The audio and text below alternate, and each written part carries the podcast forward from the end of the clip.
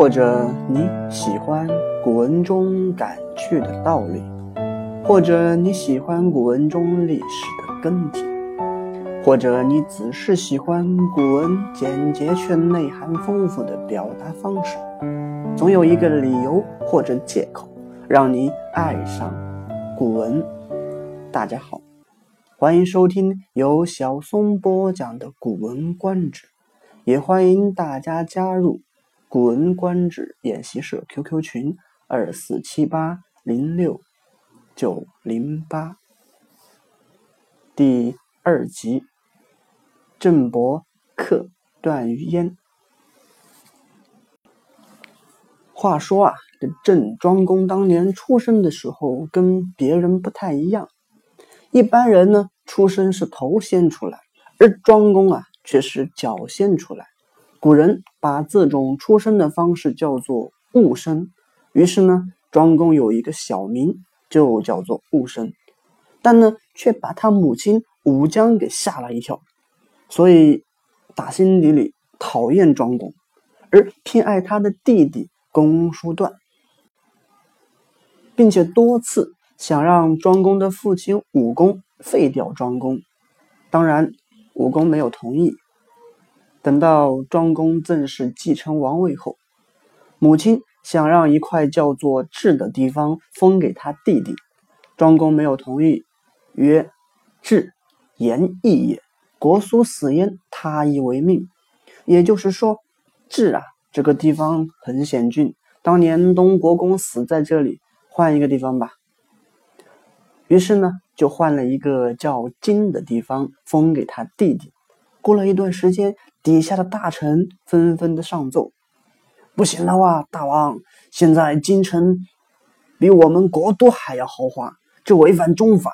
先王之治，大都不过参国之一，宗五之一，小九之一。京津不度，非治也，君将不堪。”郑伯，也就是庄公，很无奈的说：“哎，这都是我老妈的主意，我也没有办法呀。”大臣载主说：“将氏何言之有？不如早为之说。你母亲怎样才能满足呢？赶紧处理好你弟弟的事情吧。”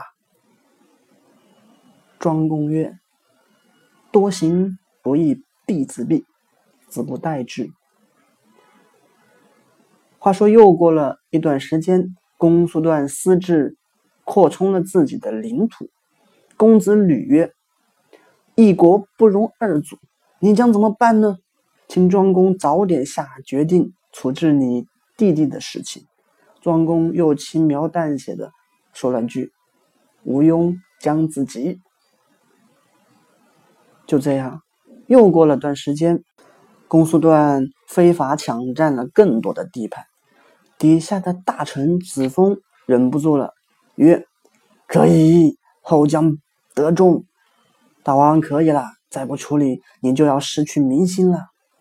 庄公又只说了句：“不义不逆，后将崩。”果然，庄公的弟弟公叔段自以为实力很强大，聚集了士兵，准备攻占国都，抢哥哥的王位。而他的母亲呢，竟然还在里面做内应，给他打开城门。可是庄公听到弟弟起兵的时间，一下子突然雷厉风行，派大将子封率二百胜袭击荆，也就是他弟弟的大本营，分分钟就占领了。公叔段最后逃到了燕，又被他哥哥的部队追杀，只好逃到了贡。书曰：“郑伯克段于燕。”因为公叔段本来是庄公的弟弟，但是公叔段却不能做好弟弟的身份，所以就不认他这个弟弟。就好像两个国君打仗一样，过去两个国家打仗是敌人，所以曰克。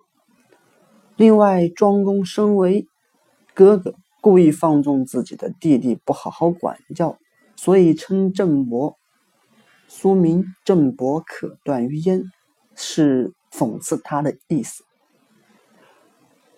再后来，郑庄公把他母亲发配到一个叫尹的地方，并发誓说：“不进黄泉，以后再也不跟你相见了。”说完这句话，把他发配去之后，又后悔了。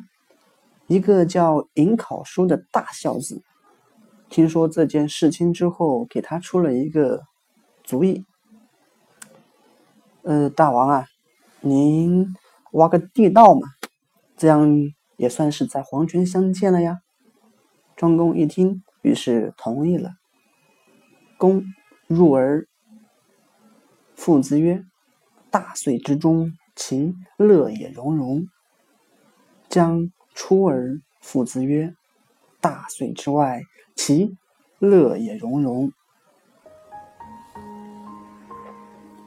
庄公进入隧道，看到母亲说：“哈哈，我好开心呐！”母亲看到庄公也说：“哈哈，我也好开心呐。”于是母子和好如初。